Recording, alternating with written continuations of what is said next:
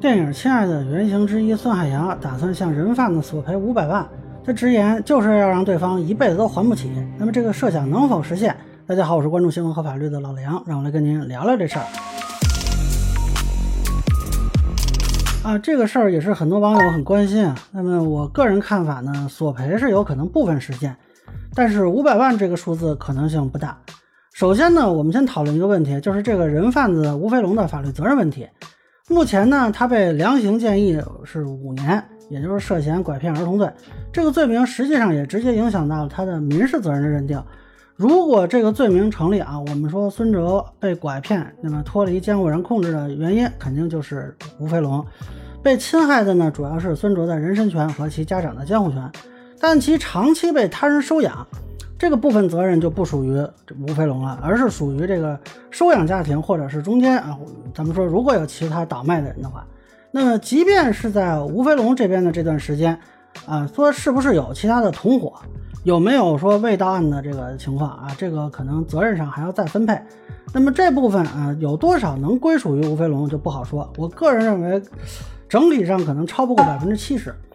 另一方面呢，这个案子可索赔的空间其实不大。由于呢是刑事案子，是不支持精神损害赔偿的啊。当然这个事情也有争议啊。这个不过怎么说呢？最高院没改口之前，地方法院也没有办法。而且涉及这部分的呢，又不支持惩罚性赔偿啊。也就是说，这个赔偿额度仅限于实际发生的损失，包括这个寻找孩子的这个误工费啊、交通费啊、住宿费啊、刊登广告的费用啊、律师费等等吧。呃，这基本上每一笔你都得举证啊，你得拿出一些收据啊、凭证、发票之类的啊。我不知道孙海洋先生是不是一直留着各种收据啊，但是一般这种情况是比较少见的。那么，如果这些你都拿出来，再乘上一个百分之七十，我个人认为能超过五十万就很不错了。五百万我不太认为有这个可能性啊。孙海洋在接受采访的时候也说呢，自己是想说效仿申聪案，啊，是另一个被拐儿童的案件。那么当时申聪的父亲是索赔误工费、精神抚慰金等等，共计四百八十一万余元。一审直接全部驳回，二审呢也是在广东高院，那么最后是判了三十九点五万。当然了，孙海洋这个案子呢，具体要看他的这个举证情况啊，也不排除说啊，他真能举证说五百万的损失啊，但是我觉得这可能性是确实是偏低的。最后呢，我其实是想呼吁法学界的一些老师吧。能够关注这个问题，就如果说当年中国经济不发达，我们对于精神损害赔偿的重视力度没有那么大，那么可能我们有时候判了也不一定能赔得了。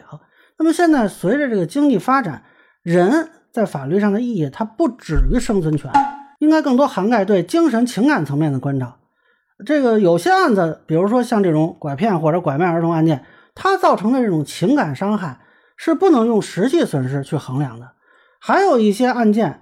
嗯，比如说这种当事人死亡的情况，由于我们不赔精神损害赔偿，导致说死亡赔偿金啊，有的是不给赔的啊。有些地方的高法做出了一些呃规定，但实际上就我所知，这个现在还是比较困难的。那么刑事案件一律不赔这种精神损害赔偿的做法，我个人是有这种想法啊，是不是已经到了改变的时候？以上就是我对孙海洋索赔五百万问题的一个分享。个人浅见难免疏漏，也欢迎不同意见小伙伴在评论区弹幕里给我留言。如果你觉得我说的还有点意思，您可以关注我的账号老梁不郁闷，我会继续分享更多关于新闻和法律的观点。谢谢大家。